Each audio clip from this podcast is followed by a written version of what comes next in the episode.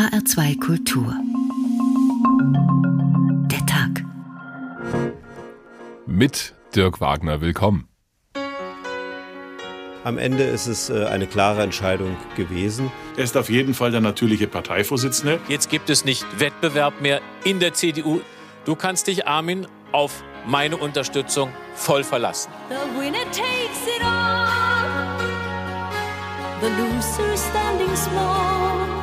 Ja, lieber Armin, lieber neuer Vorsitzender der Christlich-Demokratischen Union Deutschlands, herzlichen Glückwunsch.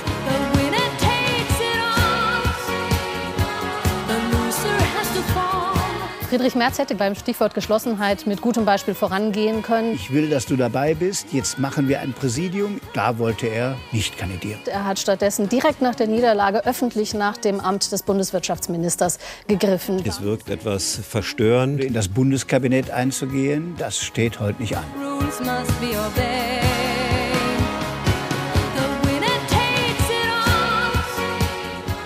Sicher, dass Armin Laschet ein hervorragender Bundesvorsitzender werden wird. Er ist nicht nur ein Brückenbauer, er ist auch eine Integrationsfigur.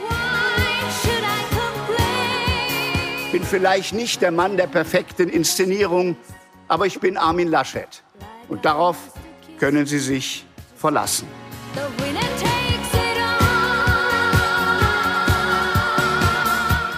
Die CDU hat einen neuen Chef und es ist nicht Friedrich Merz. Der hatte in der ersten Runde mit allen drei Kandidaten zwar noch ziemlich gut ausgesehen, so von den Stimmen her, aber in der Stichwahl hat dann doch Armin Laschet gewonnen. Er war der Kandidat, der am nächsten dran war an Bundeskanzlerin Angela Merkel und an ihrem Stil Politik zu machen. Damit beginnt zumindest auf dem Papier endgültig eine neue Ära in der CDU, die Ära nach Angela Merkel. Die wurde im April vor 20 Jahren zur Parteichefin gewählt und damals war die Welt noch eine ganz andere. In New York stand noch das World Trade Center, in Deutschland wurde noch mit der D-Mark bezahlt und Donald Trump war halt nur irgendein Immobilienunternehmer. Damals hätte niemand gedacht, dass ausgerechnet diese Angela Merkel so lange Parteichefin bleiben würde, 18 Jahre lang.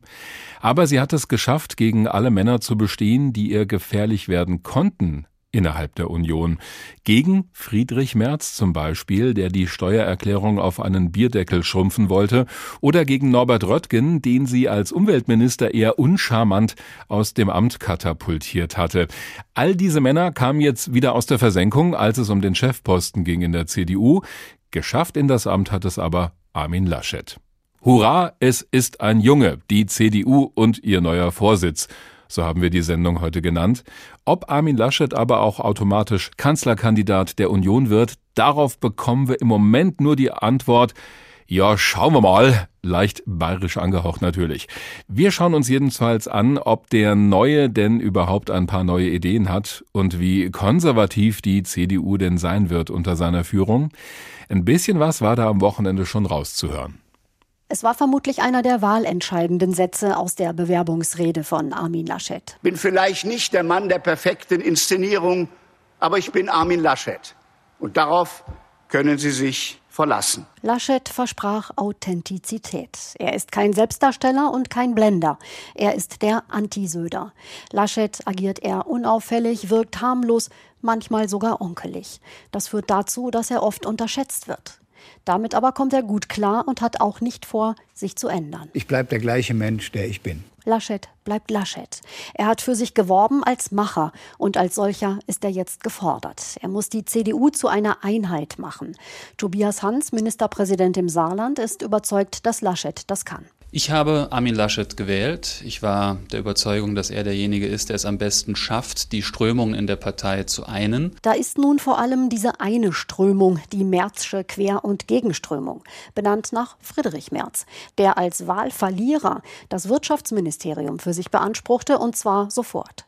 Typisch Merz, sagt Daniel Günther, Ministerpräsident in Schleswig-Holstein im Deutschlandfunk. Friedrich Merz ist halt äh, Friedrich Merz und mich wundert das Verhalten ehrlich gesagt nicht. Das so vorhersehbare Verhalten sorgte dennoch vielfach für Empörung, für Unverständnis und Kopfschütteln. Zu Politik gehört auch ein bisschen Demut und Respekt und es wäre auch ganz gut, wenn Friedrich Merz das auch für sich beherzigen würde. Statt Demut und Respekt stellte Merz den Wahlgewinner Laschet vor eine Machtfrage. Würde Laschet ihn bei Merkel durchsetzen? Die Antwort aus dem Kanzleramt kam prompt. Nein. Und zwar ohne Laschets Zutun. Auf dieses Machtspiel hat er sich erst gar nicht eingelassen. Seitdem ist Ruhe. Merz schmollt vermutlich im Sauerland und Laschet grübelt in Düsseldorf. Er muss die hartgesottenen Merz-Fans einfangen, um geschlossen mit der CDU in die Bundestagswahl zu ziehen. Und das ist längst nicht alles. Die CDU ist noch nicht vorbereitet auf den Wahlkampf, der Kurs muss noch gesteckt werden. Laschet hat ihn bisher nur angedeutet. Der Klimawandel ist ein wichtiges Thema für ihn, aber auch, dass Deutschland Industrieland bleibt. Wirtschaft, Wettbewerbsfähigkeit, all die Fragen, die nach der Pandemie auf uns zukommen, brauchen einen breiten Konsens in unserer Partei. Es besteht kein Zweifel daran, dass Laschet die CDU in der Mitte halten will. Trotzdem muss es ihm gelingen, für Aufbruchstimmung zu sorgen. Die vielleicht größte Bürde ist der angekündigte Rückzug von Angela Merkel. Sie war jahrelang das personifizierte Programm der CDU. Laschet muss jetzt der Partei ein inhaltliches Programm geben. Und dann ist da noch die Kanzlerfrage. Er oder Söder? Vermutlich er. Laschet ist selbstbewusst genug und will als zweiter Nordrhein-Westfale nach Adenauer ins Kanzleramt. Außerdem ist er der Vorsitzende der großen CDU und Söder nur der einer Regionalpartei. Aber auch Söder sieht seinen Platz nicht mehr zwingend in Bayern und wird verhandeln wollen. Dabei sollte er Armin Laschet keinesfalls unterschätzen. Unsere Hauptstadtkorrespondentin Sabine Henkel hat diesen Bundesparteitag der CDU beobachtet, bei dem Armin Laschet in einer leeren Halle zum neuen Parteichef gewählt wurde. Auch das war ja anders dieses Mal. Die Delegierten haben alle zu Hause vor den Computern gesessen und mussten aus der Ferne abstimmen. Sowas sieht die Parteitagsregie der CDU eigentlich gar nicht vor und deswegen müssen alle jetzt nochmal per Briefwahl ihre Entscheidung bestätigen in den kommenden Tagen. Alles ganz schön kompliziert, aber das Durcheinander wegen Corona trifft eben auch so einen Parteitag der CDU. Dr. Tobias Blasius kennt den Neuen an der CDU-Spitze gut. Er arbeitet als Landeskorrespondent der Funke Mediengruppe und ist auch Mitautor eines Buchs mit dem Titel Der Machtmenschliche Armin Laschet. Die Biografie ist übrigens erschienen im Klartext Verlag. Schönen guten Abend, Herr Dr. Blasius. Schönen guten Abend. Dieser Begriff der Macht menschliche scheint ja gut zu passen, denn so nehmen Armin Laschet ja halt auch viele wahr. Eigentlich ein netter Mann, kein aalglatter Karrieretyp. Wie haben Sie ihn erlebt?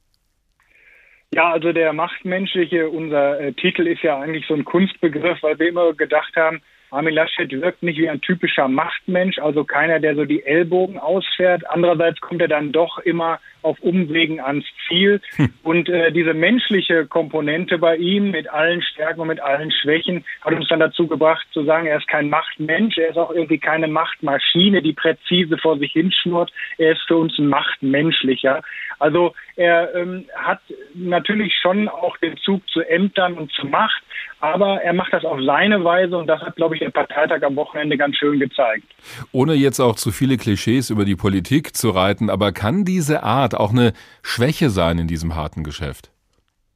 Ja, äh, Armin Laschet hat ja äh, am Samstag versucht, seine größte Schwäche in eine Stärke umzumünzen. Er hat ja dem Parteitag gesagt, ich bin nicht die kantige Führungskraft, die sich weite Teile der Partei wünschen. Äh, ich bin nur Armin Laschet, dafür ja. aber verlässlich und ich kann äh, versöhnen. Aber dauerhaft ist es sicherlich äh, schon wichtig, dass man auch Führungskraft ausstrahlt, dass man den Leuten das Gefühl vermittelt, dass man Kurssicherheit hat. Und da hat er sicher Defizite. Und wenn er Kanzler werden will, muss er die ausgleichen. Er hat ja auch versucht, immer Bezug auf seine Familiengeschichte zu nehmen. Armin Laschets Vater Heinz war Bergmann im Aachener Revier. Und darauf hat Armin Laschet auch hingewiesen auf dem Parteitag. Da hat er seinen Vater zitiert mit den Worten, wenn du unter Tage bist, dann ist es egal, woher der Kollege kommt. Entscheidend ist, kannst du dich auf den verlassen. Zitat Ende. Also da haben wir es wieder, diese Verlässlichkeit. Es scheint so seine Marke zu sein, oder? Ja, also was ihm ganz gut gelungen ist, ist diese äh, christdemokratische Aufstiegsgeschichte zu erzählen, die viele Delegierte äh, gerade auch ähm, aus den alten Bundesländern gerne hören, weil dieses Milieu, aus dem Armin Laschet kommt, ist halt auch vielen Delegierten der CDU vertraut. Also Wobei hätte auch von der SPD kommen können, oder? hätte auch von der hätte auch von der SPD äh, kommen können plus katholische Kirche also Armin Laschet ist jemand der quasi äh, in, in Aachen im tiefschwarzen Aachen in der Bischofsstadt groß geworden ist in Pfarrheim sozialisiert. Dort hat er auch die das erste Engagement politischer Art gehabt.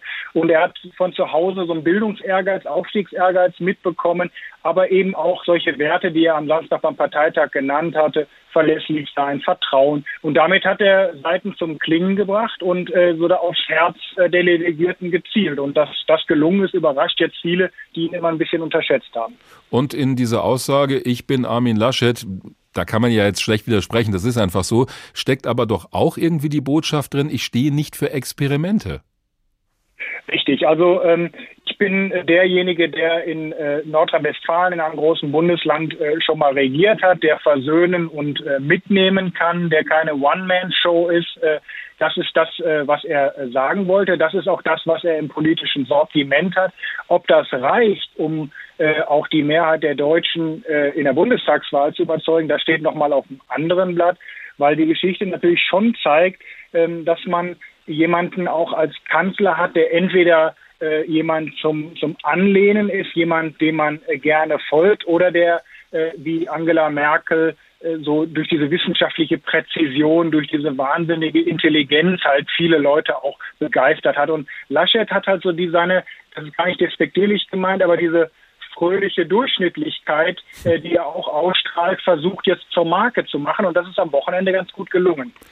Hat er möglicherweise irgendwelche wilden Ideen, von denen wir beide nur nichts wissen? Nein, ich glaube, er ist ähm, davon überzeugt und es spricht ja auch manches dafür, dass in einer Zeit, in der ja äh, das öffentliche Klima ziemlich vergiftet ist, man muss nur in die USA gucken, äh, wo es äh, immer nur noch um Polarisierung geht, dass man in der letzten Volkspartei äh, Europas, nämlich der CDU, jemanden braucht, der die Enden zusammenbringt und der äh, viele Farben schillern lässt. Und so ein Politiker ist Laschet. Und deshalb kann es sogar sein, dass ein Typ wie er gerade jetzt ganz gut in die Zeit passt. Also dass jetzt nicht diese äh, Amtsautorität als erstes gefragt ist, sondern jemanden, der versöhnen und verbinden kann. Armin Laschet hat im Kampf gegen Corona ja häufig Stellung bezogen als Ministerpräsident von Nordrhein-Westfalen. Da war er auch immer in dieser Runde mit Angela Merkel dabei oder halt zugeschaltet, als über neue Beschränkungen im Alltag beraten wurde. Also das Krisenmanagement zu beherrschen, ist ja auch eine Voraussetzung für einen, der vielleicht mal Bundeskanzler wird. Hat er sich da als Krisenmanager bewährt in den vergangenen Monaten? Es gab ja auch Kritik an ihm.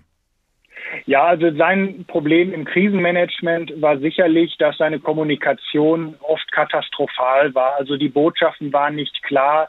Ähm, er wirkte äh, hin und her gerissen zwischen äh, Lockern und dann wieder äh, Lockdown-Stränge. Also da ist es ihm nicht gelungen, das deutlich zu machen, was ihn ausmacht, nämlich, dass er einer ist, der immer mal abwägt, der auch die Kollateralschäden von harten Corona-Maßnahmen sieht. Und ähm, das war sicherlich äh, auch ein Moment, wo man dachte, na, wenn er das mit der Kommunikation nicht besser hinbekommt, dann wird es also auf Bundesebene schon schwer, weil sie dürfen in der Krise eins nicht machen, sie dürfen den Leuten, äh, die dürfen die Leute nicht verwirren. Und das hat er mit seinem äh, zum Teil als wackelig wahrgenommenen Kurs hin und wieder getan. Stichwort sich nicht genau festlegen oder mal so, mal so agieren. Überrascht es Sie, dass er noch nicht gesagt hat, jawohl, ich werde Kanzlerkandidat? Ja, also ich, es hat mich äh, zunächst überrascht, weil normalerweise wäre es äh, klug gewesen, das Momentum des Parteitags, seinen Überraschungserfolg mitzunehmen und sofort den Anspruch zu zementieren. Mhm. Aber er weiß eben auch, dass nach den Landtagswahlen im März und wenn seine persönlichen Umfragen sich nicht äh, bessern, dass dann der Druck groß werden könnte, äh, nach Nürnberg zu reisen und Markus Söder die Kanzlerkandidatur anzutragen. So sieht das Tobias Blasius, Mitautor einer Biografie über Armin Laschet mit dem Titel Der Machtmenschliche, erschienen im Klartext Verlag. Haben Sie vielen Dank fürs Gespräch. Wann immer es um die Übergabe von Macht in der Politik geht, auch um einen Umbruch, bieten sich viele Parallelen aus der Literatur an. Fündig geworden sind wir dieses Mal beim römischen Dichter Vergil. Die folgende Passage hat er im Jahre 40 vor Christus geschrieben. Das war in den unruhigen Jahren nach der Ermordung Cäsars. Vergil setzt sich mit dieser unruhigen Zeit auseinander und bringt da seine Vision eines goldenen Zeitalters. Und das beginnt mit dem Geburt, mit der Geburt eines Jungen. Schon wird neu ein Sprössling entsandt aus himmlischen Höhen. Sei nur dem eben geborenen Jungen, mit dem das Geschlecht von Eisen vergeht und in aller Welt das von Gold wieder aufsteht, sei nur, Lucina, du Reine, ihm gut, schon herrscht dein Apollo. Es hebt an einer Ewigkeit Kreisgang, und es beginnen zu steigen die mächtigen Monde. Er wird Götterleben empfangen, er wird mit den Göttern sehen die Helden gemischt, wird selbst unter ihnen erscheinen. Lenken wird er die befriedete Welt mit den Kräften des Vaters vielleicht ja auch mit den Kräften der Mutter, denn im Fall der CDU wird der neue Parteichef Armin Laschet ja gerne mit Angela Merkel verglichen und mit ihren Tugenden. Hurra, es ist ein Junge, die CDU und ihr neuer Vorsitz. So heißt der Tag heute. Und Armin Laschet wird ja gerne auch als Merkelianer bezeichnet. Das kann jetzt ein Vorteil sein, weil er damit die Fans von Angela Merkel auf seiner Seite haben dürfte. Es kann ihm aber auch schaden, vor allem bei den Leuten in der Partei und auch bei den Wählerinnen und Wählern, die lieber Friedrich Merz an der Spitze der CDU gesehen hätten. Eins aber kann Armin Laschet als Vorteil ausspielen. Er hat Regierungserfahrung als Ministerpräsident von Nordrhein-Westfalen und dort, also in seinem Heimatland, war die Freude bei den Fans auch besonders groß. Ich bin sehr glücklich und freue mich, dass Armin Laschet gewählt wurde. Mich persönlich freut das sehr. Die Arbeit, die er bis jetzt geleistet hat, bin ich eigentlich zufrieden mit. Äh, er sagt, was Sache ist. Er macht auch seine Meinung nicht, hält er nicht hinterm Berg. Also ich finde ihn gut. Stimmen aus Aachen, der Heimatstadt von Armin Laschet. Hier ist man stolz, dass ein Aachener jetzt CDU-Bundesvorsitzender und vielleicht bald ja Kanzler ist. Auch in der Landespartei höchste Zufriedenheit. Das ist ein großartiges Ergebnis für ihn, sehr gutes Ergebnis für die CDU und natürlich ein Traum für die nordrhein-westfälische CDU. Sagt Herbert Reul, Innenminister in Nordrhein-Westfalen und langjähriger Weggefährte Laschets. Nur im Sauerland, da wo der unterlegene Kandidat Friedrich Merz seine treuesten Fans hat, war die Stimmung am Wochenende doch arg geknickt. Ja, wir als Arnsberger sind natürlich traurig, dass es nicht Friedrich Merz geworden ist. Ich sag mal, als Sauerländer hat man sich vielleicht dann doch ein bisschen den Merz gewünscht. Ne? Auch er hatte eine, eine gute Performance. Wir sind natürlich traurig, dass Herr Merz nicht gewonnen hat aber es hat leider nicht gereicht. Wie geht es nun weiter in Nordrhein-Westfalen? Armin Laschet hat sich eine Menge aufgeladen. Er bleibt vorerst jedenfalls weiter Parteichef in NRW, ist seit Samstag Bundesvorsitzender der CDU, noch immer Ministerpräsident und ab sofort auch im Dauerwahlkampf. Geht so eine Vierfachbelastung überhaupt? Die Opposition im Landtag meldete schon am Wochenende Zweifel an. Einen Teilzeitministerpräsidenten habe NRW nicht verdient, sagt Oppositionschef Thomas Kutschaty von der SPD. Ich befürchte, er wird nicht die nötige Zeit in Nordrhein-Westfalen verbringen können, die es braucht, um dieses Land Nordrhein-Westfalen gut durch die Pandemiekrise zu führen. Das ist dann eher schlecht für Nordrhein-Westfalen. Hoffen wir wenigstens, dass er dann bundespolitisch Akzente setzen kann, die auch Nordrhein-Westfalen dienen. Geht schon, sagt Laschet selbst und verweist wohl nicht zufällig auf etliche SPD-Kanzlerkandidaten, die es früher nicht anders gemacht haben. Das hat Rudolf Scharping gemacht, das hat Gerhard Schröder gemacht, das haben Oskar Lafontaine gemacht. Das Amt des Ministerpräsidenten ist eines, das in vollem Umfang ausgeübt wird und das kollidiert nicht mit Parteifunktionen. Schützenhilfe bekommt Laschet vom Koalitionspartner FDP-Landeschef und Vizeministerpräsident Joachim Stamp. Wir sind ein starkes Kabinett und wenn es zwischendurch Wahlkampf gibt, dann ist das so, aber das wird die Arbeit nicht behindern. Das ist aber auch nur eine von vielen Baustellen, die die Wahl Laschets jetzt in der Landespolitik aufreißt. Spätestens im Frühsommer wird die NRW-CDU einen neuen Landesvorsitzenden brauchen, um Laschet zu entlasten. Gedacht wird im Moment an einen Übergangskandidaten, bis ein Nachfolger im Ministerpräsidentenamt aufgebaut ist. Innenminister Herbert Reul ist im Gespräch. Oder wird es doch eine Frau? Über Frauen in Führung sprechen wir immer sehr häufig. So, und äh, deswegen wird es sicherlich auch eine Diskussion wert sein. Sagt Ina Scharrenbach, Vorsitzende der Frauenunion in NRW und bislang stellvertretende Landesvorsitzende. Ambitionen hätte sie wohl. Und wer wird, falls Laschet im September tatsächlich Kanzler wird, neuer Ministerpräsident in Nordrhein-Westfalen? Die Landesverfassung schreibt vor, es muss jemand sein, der ein Abgeordnetenmandat im Landtag hat. Das ist weder bei Reul noch bei Scharrenbach der Fall. Als klarer Favorit gilt derzeit NRW-Verkehrsminister Hendrik Wüst. So weit sind wir allerdings noch nicht. Eindrücke aus dem Heimatland des neuen CDU-Chefs von unserem Korrespondenten Stefan Lauscher.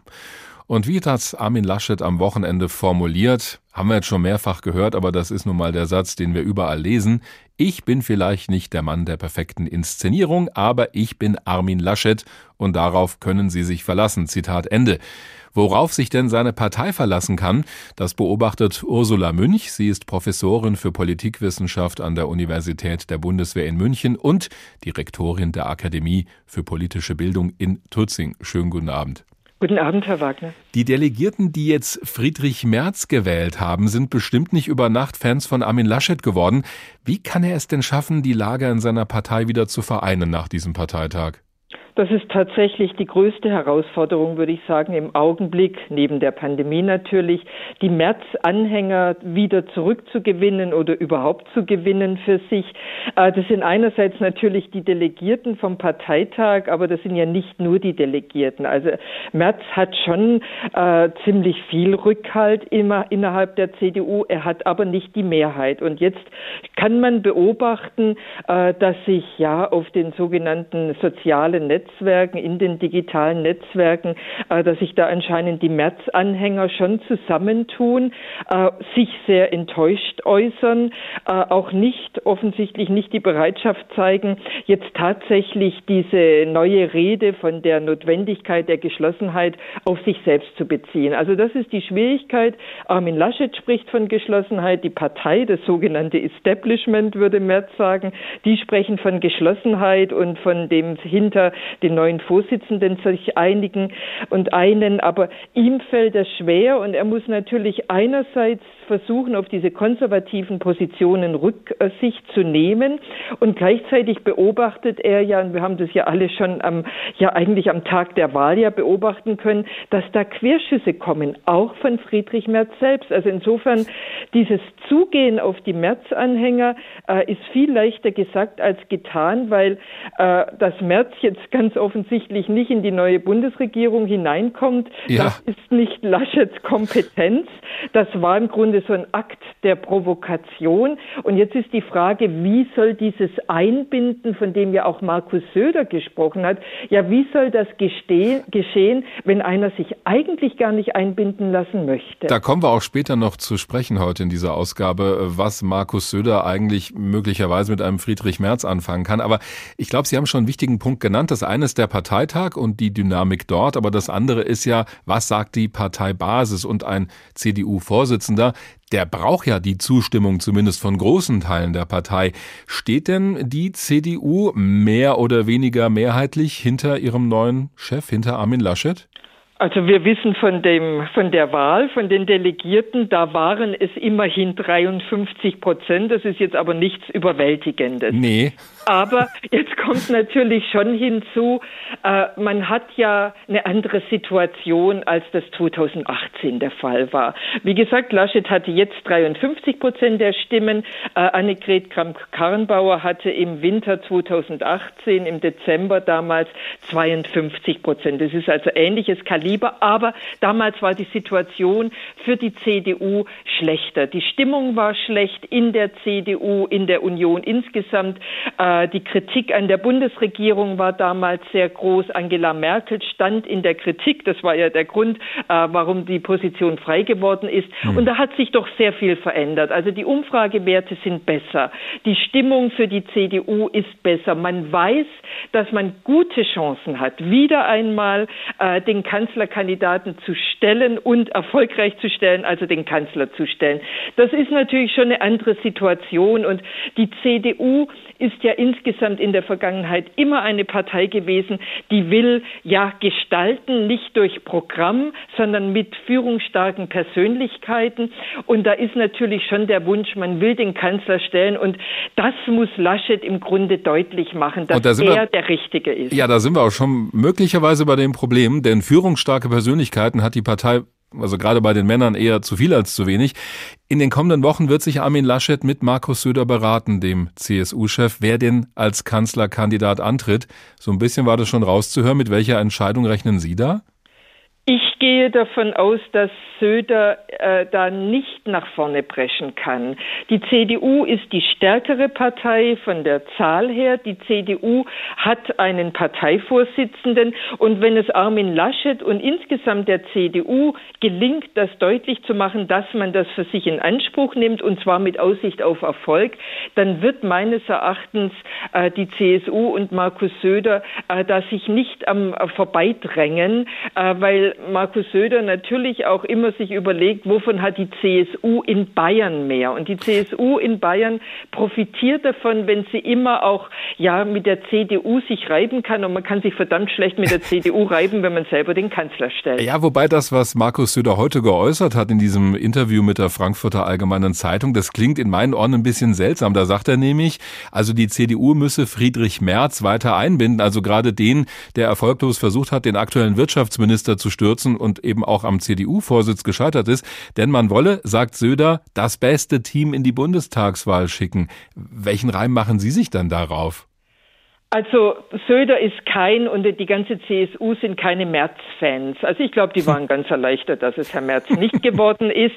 Aber natürlich, die denken strategisch. Erstens will man sich weiterhin natürlich im Gespräch halten. Allein, dass wir beide drüber sprechen, spricht ja, dass das erfolgreich ist. Mhm. Und natürlich denkt man auch strategisch und weiß, diese Merz-Anhänger sind immerhin 47 Prozent der Delegierten äh, gewesen. Also die kann man nicht völlig rausschmeißen. Man muss die diesen Flügel auch bedienen. Und äh, deshalb glaube ich, dass es eher strategisch war als strategisch zur Einbindung, aber nicht, dass es heißt, dass wir jetzt mit einem Kanzlerkandidaten Söder wirklich ernsthaft rechnen müssen. Mhm. Armin Laschet wird sich das nicht nehmen lassen.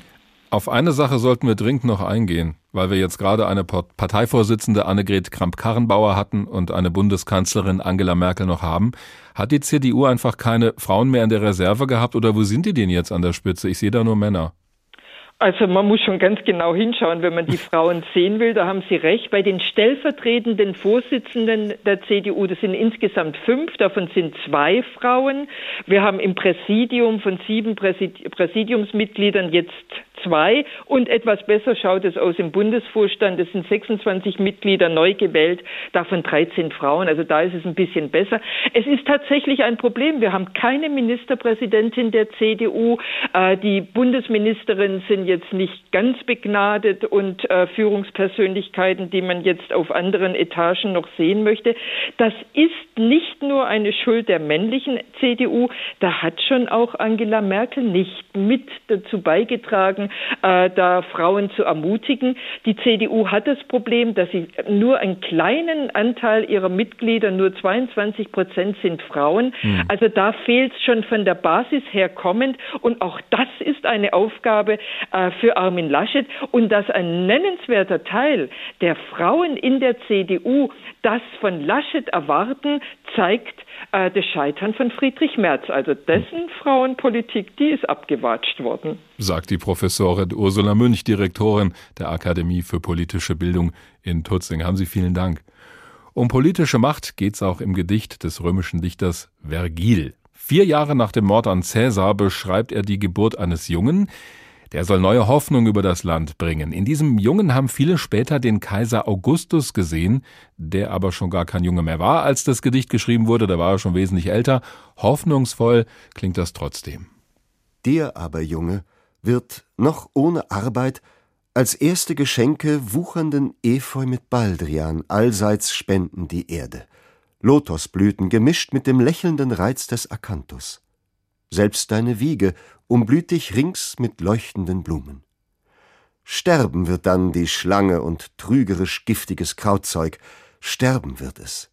Gemeinhin wächst assyrischer Balsam. Aber sobald du verstehst und begreifst, was Tugend bedeutet, wird in weichen Ähren das Feld blond-golden erglänzen, wird in unbeschnittenen Dornen die Traube rot reifen und der harten Eiche tauperlender Honig entquellen. Vielleicht werden ja auch die Widersacher von Armin Laschet bald verschwinden, wie die Schlange in diesem Gedicht. Hurra, es ist ein Junge, die CDU und ihr neuer Vorsitz. Der Tag in HR2 Kultur. Viele Entscheidungen sind gefallen am Wochenende innerhalb der CDU, aber wer Kanzlerkandidat wird, das ist immer noch offen. Dabei gibt's ja eine Tradition in der Union und die lautet Parteivorsitz und Ambitionen auf das Kanzleramt, das ist eine Einheit. Der Parteichef oder eben die Chefin treten da automatisch an bei der nächsten Bundestagswahl. Es gab da allerdings hier und da schon mal Ausnahmen, zum Beispiel in den vergangenen beiden Jahren. Angela Merkel ist nach wie vor Bundeskanzlerin. Den Job als Parteichefin hat sie aber schon 2018 abgegeben, damals an Annegret Kramp-Karrenbauer. Streng genommen war das aber nicht im Sinne des Erfinders. Riccardo Mastrocola über Traditionen innerhalb der Union und über die berühmte K-Frage. Mit einer Stimme sprechen, vereint sein als Volkspartei ohne die internen Konflikte öffentlich auszufechten. Sozusagen immer bella figura machen nach außen. Diese Strategie hat die CDU seit ihrer Gründung 1950 verfolgt. Für Konrad Adenauer war es von Anfang an aber auch die Machtfrage. Nur wer beide Ämter, also Parteivorsitz und Kanzlerschaft, ausfüllt, hat auch die Fäden in der Hand. Bis 1963 kam keiner an Adenauer vorbei, bis seine Macht bröckelte und Ludwig Erhard den Kanzlerposten übernahm und die CDU für kurze Zeit ihr Prinzip aufgab, denn Adenauer blieb noch drei Jahre Parteivorsitzender, bis er dann mit 89 Jahren abtrat und Erhard dann auch Parteivorsitzender wurde, nach einer Kampfabstimmung gegen den jungen, aufstrebenden Rainer Barzel. Erhard hatte dann für kurze Zeit beide Ämter inne, obwohl er eigentlich sowieso nie die große Lust verspürt hatte, innerparteiliche Strömungen und Konflikte zu managen. Er war doch der Kanzler des Wirtschaftswunders, kein Parteiarbeiter. Helmut Kohl erkannte das Prinzip der Personalunion wieder als großen Vorteil, und zwar schon bevor eines der Ämter für ihn überhaupt in Sicht waren. Hier spricht er auf einem CDU-Parteitag noch vor der Bundestagswahl 1972, die dann aber verloren ging. Wenn wir die Wahl gewinnen wollen, müssen wir mit einer Stimme sprechen. Ich sage ja mit einer Stimme als Partei. Und dies heißt, dass wann immer wir sprechen, wir eine gemeinsam als Partei erarbeitete Linie dem Wähler in Deutschland anbieten. Dies macht die Einheit der Partei aus. Mit einer Stimme sprechen die internen Diskussionen ausblenden, keine Zweifel zeigen, das war Helmut Kohls Weg und sein Erfolgsprinzip, und dazu brauchte er beide Ämter. Die Alltagsarbeit, die zum Parteivorsitz dazugehört, die ließ er andere für sich machen. Er war ja Chef. Heiner Geißler, Volker Rühr, Peter Hinze waren seine Generalsekretäre. Und dann kam eine Generalsekretärin namens Angela Merkel. Im Jahr 2000 wurde sie zur Parteivorsitzenden gewählt, übrigens mit überwältigender Zustimmung. 897 von 953 Delegierten wählten die damals 45-Jährige. Den Job als Kanzlerin aber traute man ihr doch noch nicht zu und so ging CSU-Chef Edmund Stoiber ins Rennen und verlor.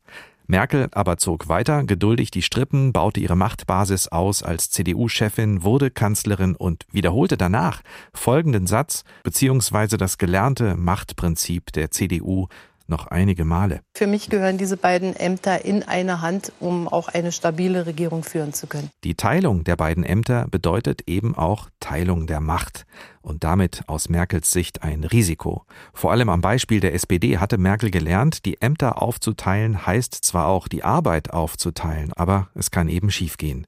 Sowohl Ex-Kanzler Helmut Schmidt, er war nie Parteivorsitzender, als auch Ex-Kanzler Gerhard Schröder, der den Parteivorsitz Franz Müntefering überließ, beide SPD-Kanzler hielten sich raus aus der Parteipolitik, waren am Ende auch daran gescheitert, dass sie sich von der Partei zu weit entfernt hatten. CDU-Vorsitz und Kanzlerinnenschaft in einer Person, dieses Prinzip hat Angela Merkel 2018 dann aufgegeben bzw. aufgeben müssen, nach hohen Stimmenverlusten der Union bei den Landtagswahlen in Bayern und in Hessen gab sie den Parteivorsitz ab. Ja, damit weiche ich in einem ganz erheblichen Maße von meiner tiefen Überzeugung ab, dass Parteivorsitz und Kanzleramt in einer Hand sein sollten. Das ist ein Wagnis, keine Frage. Die Antwort kennen wir. Ihre Nachfolgerin Annegret Kramp-Karrenbauer war glücklos. Der Bewerbungsmarathon, aus dem Armin Laschet jetzt als knapper Sieger hervorgegangen ist, hat gezeigt, wie sehr die Partei auf der Suche ist. Und das CDU-Erfolgsprinzip, das Adenauer, Kohl und Merkel vorgelebt haben, hat die Partei jetzt aus den Augen verloren. Denn ob CDU-Fraktionschef Ralf Brinkhaus, ob Bundestagspräsident Wolfgang Schäuble, ob CSU-Landesgruppenchef Alexander Dobrindt, sie alle haben in den vergangenen Wochen sinngemäß gesagt, der Parteivorsitzende muss nicht Kanzlerkandidat werden. Bumm. Nur traut sich noch keiner aus der Deckung. Bundesgesundheitsminister Jens Spahn ist schon gelöchert worden, ob er nicht doch Kanzler werden will im Deutschlandradio vergangene Woche. Stand heute schließe ich das aus. Und Bayerns Ministerpräsident Markus Söder von der CSU lässt sich im ZDF-Interview auch nichts entlocken. Aber Armin Laschet schon zum Kanzlerkandidaten auszurufen, das will er auch nicht. Er ist auf jeden Fall der natürliche Parteivorsitzende. Und Armin Laschet verweist auf die bisherigen Absprachen. Wir haben verabredet, dass wir das im Frühjahr machen. Ich werde bald mit Markus Söder zusammenkommen und wir werden sicher einen gemeinsamen guten Vorschlag Aber dann machen. So beantwortet Armin Laschet die Frage nicht, ob er denn jetzt auf jeden Fall Kanzlerkandidat wird. Es gab Zeiten in der CDU, da wäre diese Frage an sich schon verkehrt gewesen, weil das eben fast immer automatisch so war, dass der Parteichef auch Kandidat wird. Professor Volker Kronenberg ist Politikwissenschaftler am Institut für politische Wissenschaft und Soziologie an der Universität in Bonn und er hat vor diesem Parteitag gesagt, Armin Laschet soll Parteichef werden. So ist es nun gekommen. Guten Abend, Herr Professor Kronenberg. Ja, guten Abend. Abgesehen von ihren prophetischen Fähigkeiten haben Sie auch gesagt, die CDU sollte an dem Prinzip festhalten, dass der Parteichef auch Kanzlerkandidat wird. Aber warum eigentlich? Wir haben in dem Bericht ja gerade gehört, dass das auch Probleme machen kann. Ja, äh, vielleicht eine Hinzufügung. Sie haben mich da völlig richtig zitiert. Ich habe das aus Sicht der Partei dann eben auch empfohlen, weil er sicherlich der Kandidat war. Insofern glaube ich weniger an Prophetie als einfach auf die Kalkulation der Rahmenbedingungen gab es doch äh, hinreichend Hinweise, dass es auf Armin Laschet zuläuft. Das ist das Erste. Jetzt ist er auch gewählt. Und das Zweite, und das soll Ihre Frage äh, beantworten, wir sind ja, und das hat Ihr Beitrag sehr schön herausgearbeitet, ja aus Sicht der CDU in einer Ausnahmesituation, dass ja im Grunde hier wir eine Kanzlerin hatten und die Frage des Vorsitzes war offen.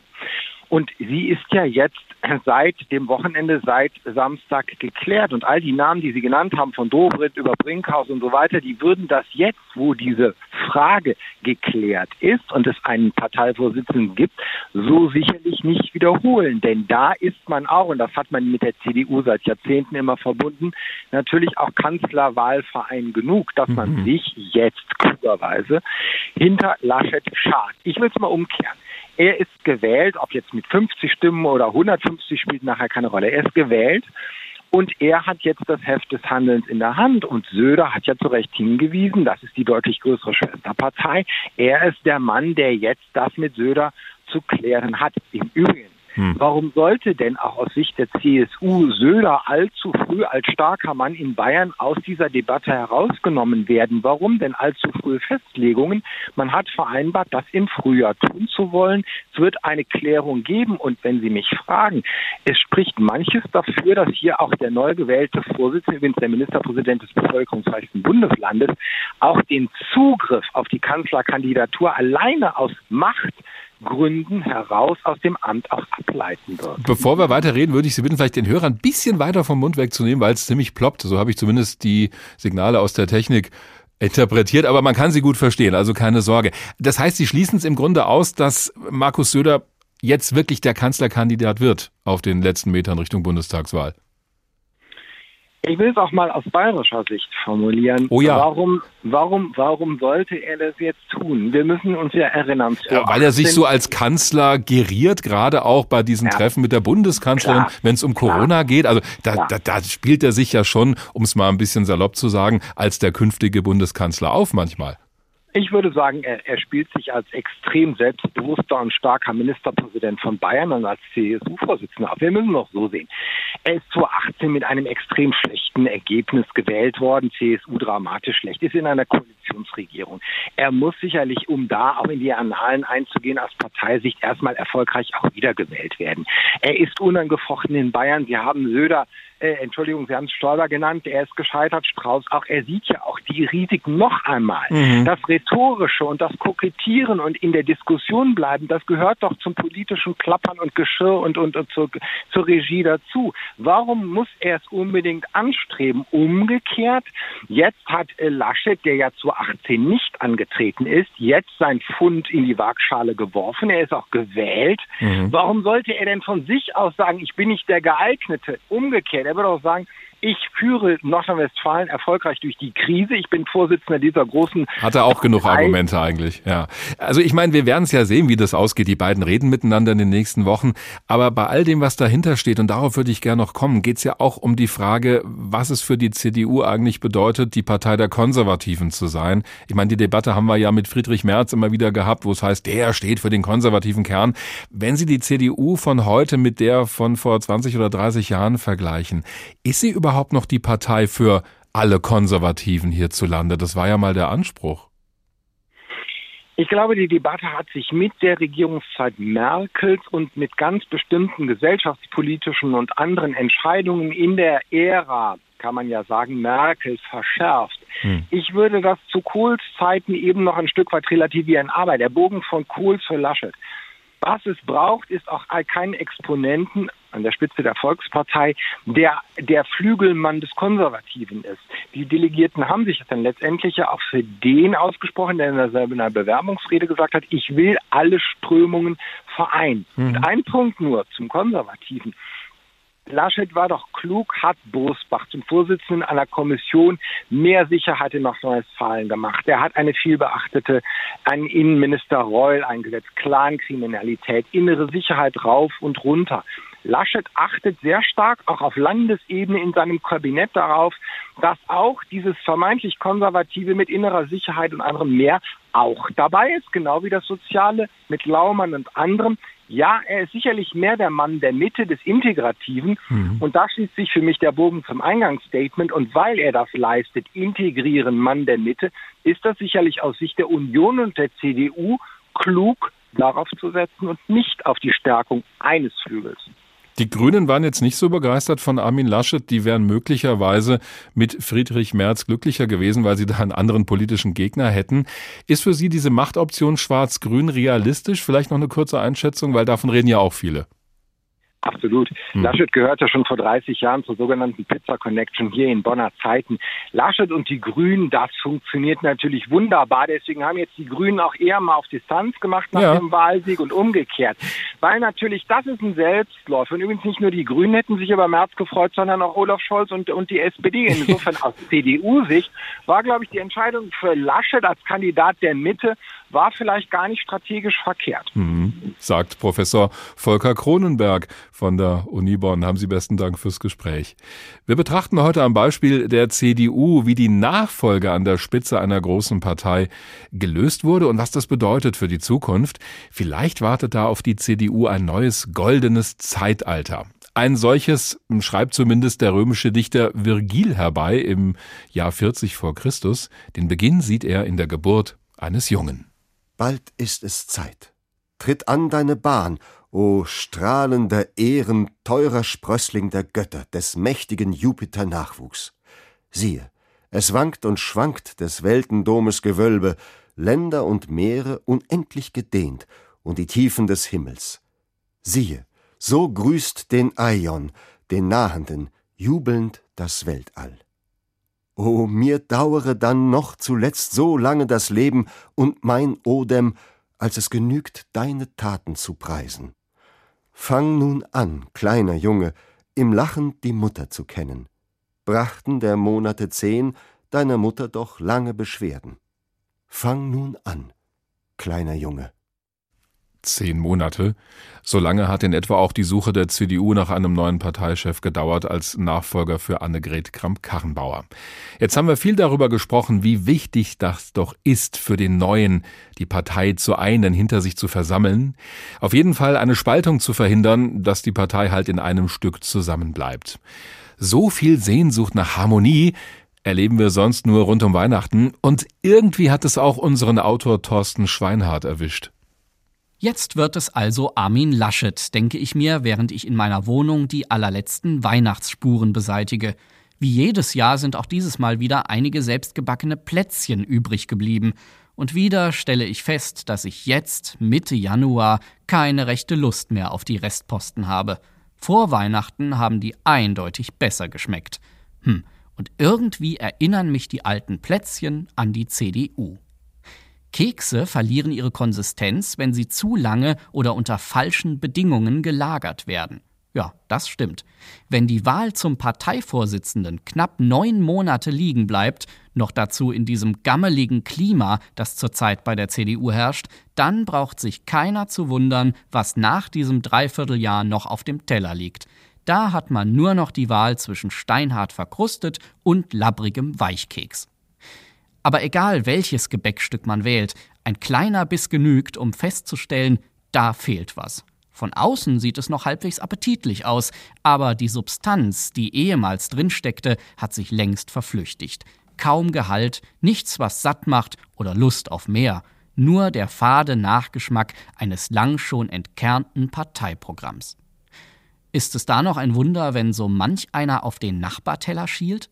Sehen die Bio-Kekse der Grünen nicht gerade viel frischer aus, direkt zum Anbeißen, gegen die Backkünste der Christdemokraten die reinste Vollwertkost? Mit dem neuen Vorsitzenden Armin Laschet setzt die CDU dagegen auf ein altbewährtes Rezept Konsens. Hinter Laschet könnte sich wahrscheinlich ein Großteil der gesellschaftlichen und parteilichen Mitte versammeln, ohne sich groß umgewöhnen zu müssen.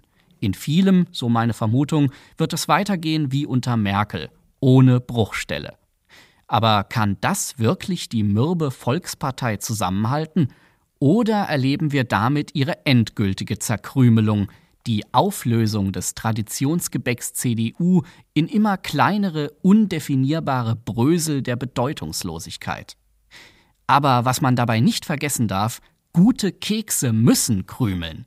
Zur richtigen Konsistenz gehört eben auch das herzhafte Brechen und Bröseln, nur eben erst im Mund und nicht schon auf dem Teller. Vielleicht ist es gerade die konstruktive Reibung, die die Partei wieder mehr zusammenbringen könnte. Ein klares Profil, mehr Kante, auch wenn's mal zwischen den Zähnen knirscht. Wieder mehr hochwertige Zutaten in die Mischung, nur das bringt am Ende den unverwechselbaren Geschmack, bei dem man sagen kann, schmeckt nicht jedem, aber so schmeckt's nur bei uns. Ob der CDU diese frische Kur gelingt, bleibt abzuwarten. Und im Zweifelsfall kann Laschet jedem CDU-Abgeordneten ja noch ein Stück Apfelschale unter den Sitz legen. Hilft bei alten Weihnachtsplätzchen auch immer. Der ganz persönliche Blick von Thorsten Schweinhardt auf die CDU und auf die Weihnachtsplätzchen, die so langsam dahin krümeln. Wolf Lotter ist Journalist und Buchautor und einer der Mitbegründer des Wirtschaftsmagazins Brand 1. Er beschäftigt sich unter anderem damit, wie Machtübergänge gelingen oder halt auch scheitern können, zum Beispiel bei Unternehmen. Schönen guten Abend, Herr Lotter. Schönen guten Abend. Welche Note geben Sie der CDU für diesen Machtübergang hin zu Armin Laschet? Naja, ein schwach ist genügend, um ganz ehrlich zu sein. Hm. Ähm, mehr ist da leider nicht drin. Was bemängeln Sie da? Was fehlt Ihnen? Ja, eigentlich genau das, was wir gerade gehört haben, ist das Problem, dass man versucht, einen Konsens herzustellen, äh, der sich nicht herstellen lassen wird. Äh, zu viel Opportunismus, zu viel Harmoniebedürfnis, äh, das funktioniert heute nicht mehr. Die Brüche in der Gesellschaft sind da und da muss man ganz klar sagen, wofür man steht.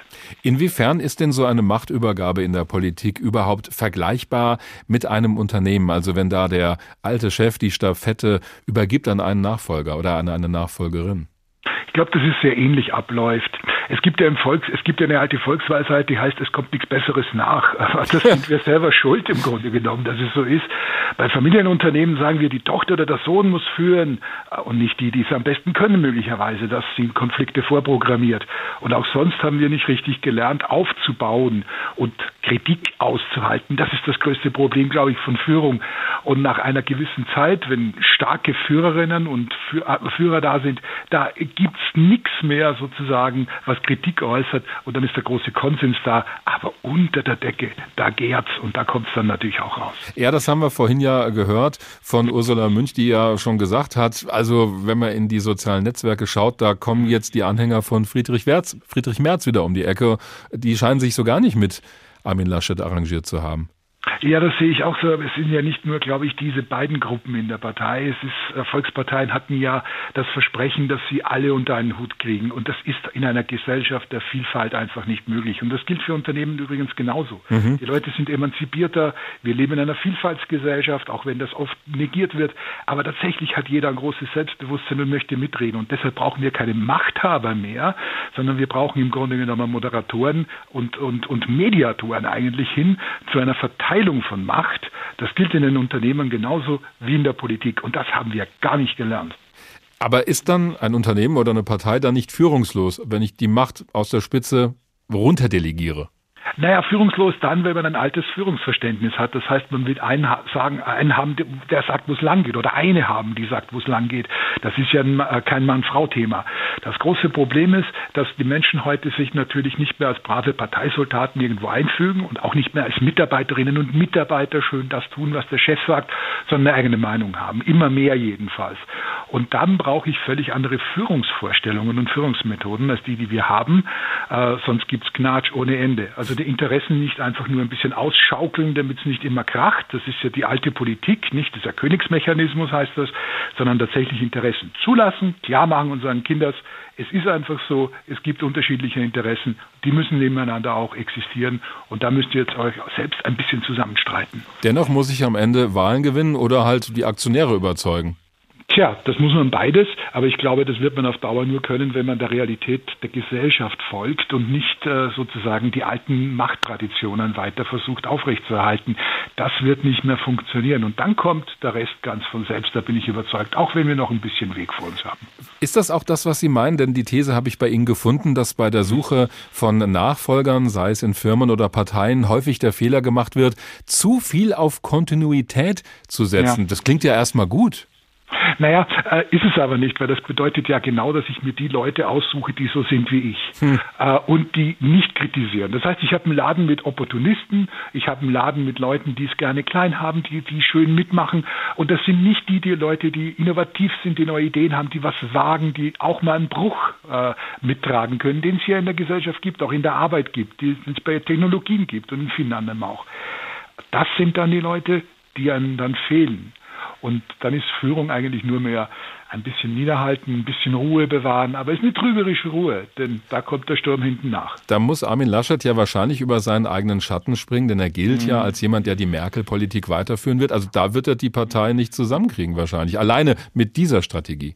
Das wird überhaupt sehr schwer werden, als Anführer einer Volkspartei das zu tun oder irgendeiner anderen Partei. Mhm. Ich glaube, das ist keine Spezialität der Union äh, oder ist das besondere Schicksal von Armin Laschet. Aber es bräuchte schon sehr, sehr klare Ansagen äh, und sehr, sehr klare Definitionen, äh, um diese Interessensvielfalt auch zuzulassen. Sonst gibt es da mit Sicherheit Gnatsch. Und wir haben in einem Jahr das Thema wieder, würde ich sagen.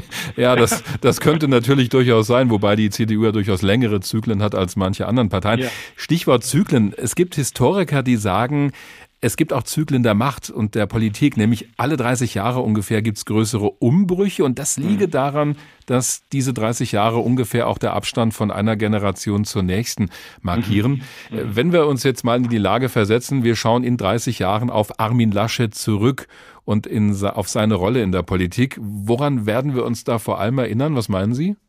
Wenn er klug ist und wenn wir Glück haben, dann wird er der sein, der mit einleitet einen Übergang in eine Vielfaltsgesellschaft, in eine Wissensgesellschaft, weg von den alten Einheitsstrukturen, die Deutschland noch viel zu stark belasten, mehr Offenheit, mehr Zivilgesellschaft. Wenn er das nicht tut, ist er einer in der Reihe der vielen gescheiterten Parteivorsitzenden äh, deutscher Volksparteien. Die Einschätzung von Wolf Lotter, Journalist und Mitbegründer des Wirtschaftsmagazins Brand 1. Besten Dank.